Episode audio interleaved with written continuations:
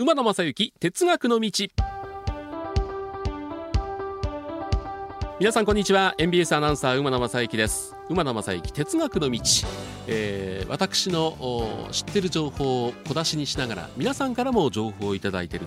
これ実はですね配信じゃなくてあの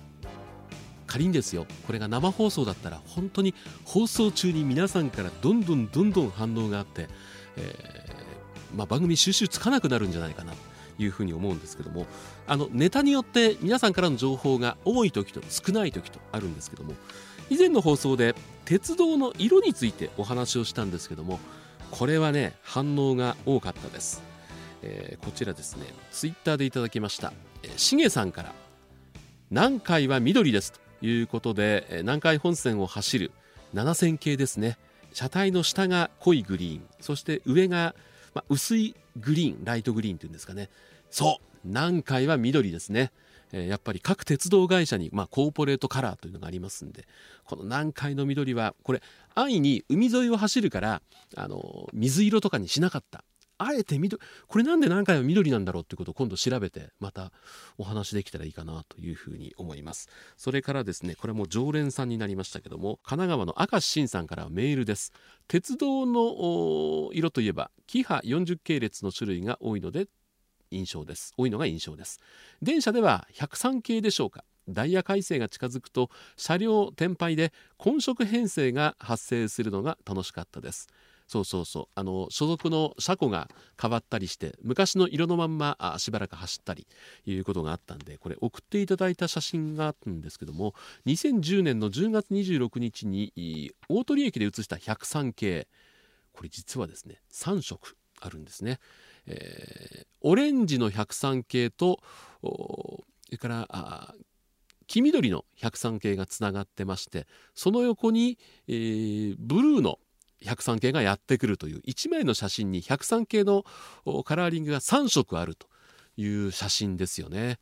僕が知ってる限りではあとはあのカナリアイエローの103系であるとか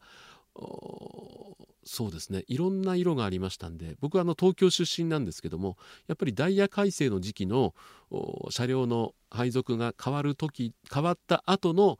編成って、えー、同じ京浜東北線でもスカイブルーじゃなくて緑のまんま。これはあの並行して走ってる区間がありますんで、えー、乗り間違いとかいうことがあったりするんで、えー、大きく京浜東北線というステッカーを貼って走ってたのもありましたし、えー、いろんな色をあえてイベント列車として、えー、重量編成2両ずつ5色の色を織り交ぜたあ103系が走ってたっていう記憶もありますしね、えー、この鉄道のカラーっていうのは皆さんこう好きな色好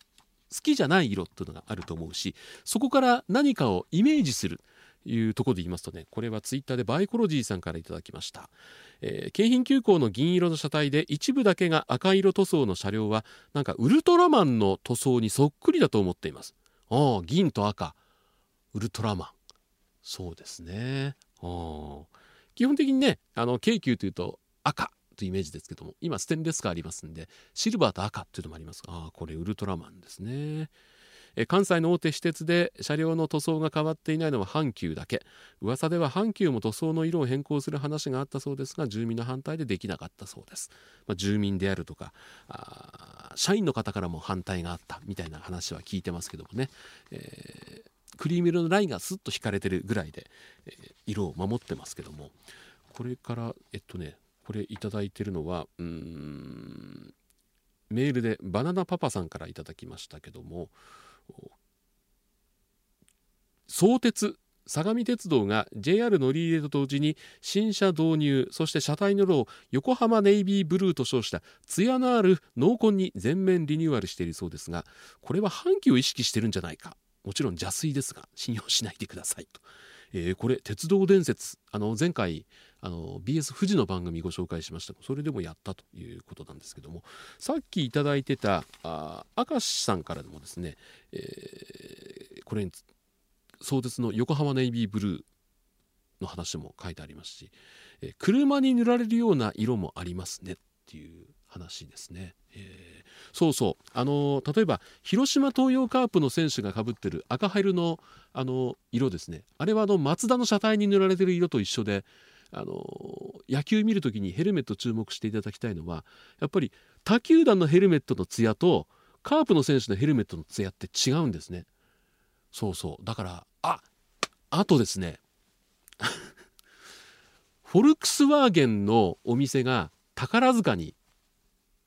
店舗があるんですけどもかつてここにフォルクスワーゲンのあのビートルあれを阪急マルーンに塗った車両ね売ってないんですよ。売ってないけども展示してたことがありまして、えー、阪急電鉄の本社とこの MBS からすぐほど近いところにあるんですけどそこでも一時期展示されてたかな。あのそうそう写真撮りました。あこの写真も今度アップしとこう。いうことでもう鉄道の色の話だけで、えー、永遠と時間がまた進みそうなんですけども今回はですねあの僕はあの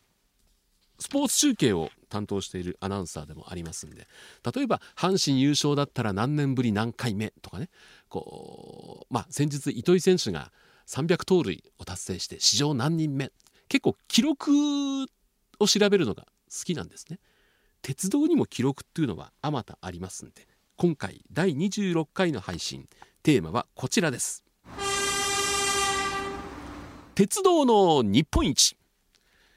ということでいろいろありますんで鉄道の日本一について、えー、お話していきたいなというふうに思います。日本一高いとこにある駅はとかこんなのはもう鉄道ファンの知識としては当たり前なんでそういうお話はまあしません、えー、そうどうだな。日本一東日本一西南北。これもよくある話ですから。ただ一つ言いたいのは知ってました？日本一西にある駅と日本一南にある駅っていうのは隣り合ってるんです。まあ、鉄道というのは大きい範囲で見ますんで今回この日本一西に位置する駅と日本一南に位置する駅というのはモノレールの駅なんですけどもねモノレールも立派な鉄道なんです。まあ、沖縄には長いこと鉄道がなかったんですけどもユイレールというモノレールができまして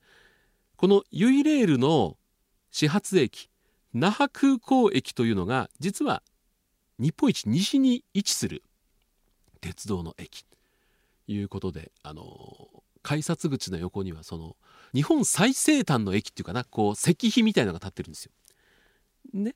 で沖縄本島ですから当然本州からも相当南にありますんで日本一南に位置する鉄道の駅もこのユイレールに存在するんですけどもこの一番西にある那覇空港の駅から、えー、首里城のある首里まで向かっていくんですけども方向的には那覇空港から見ると首里というのは北東なんですね。だけどなぜか、まあ、用地の問題もあるし利便性のことも考えているとは思うんですけども那覇空港を発車する最西端に位置する那覇空港の駅からなぜか南に出発するんですね。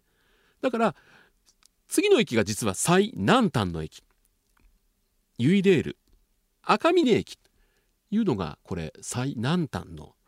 鉄道駅ということになりますんで、えー、ユイレールには日本一西に位置する駅と南に位置する駅が隣り合わせになってる。赤峰を出ますとそこからまた北上してきますんでこれ以上南はないんでこれね一番西にある最西端の駅と最南端の駅が隣り合ってますんでこの2つを網羅するには非常に ま便利ですよね。モノレール1駅乗ればいい。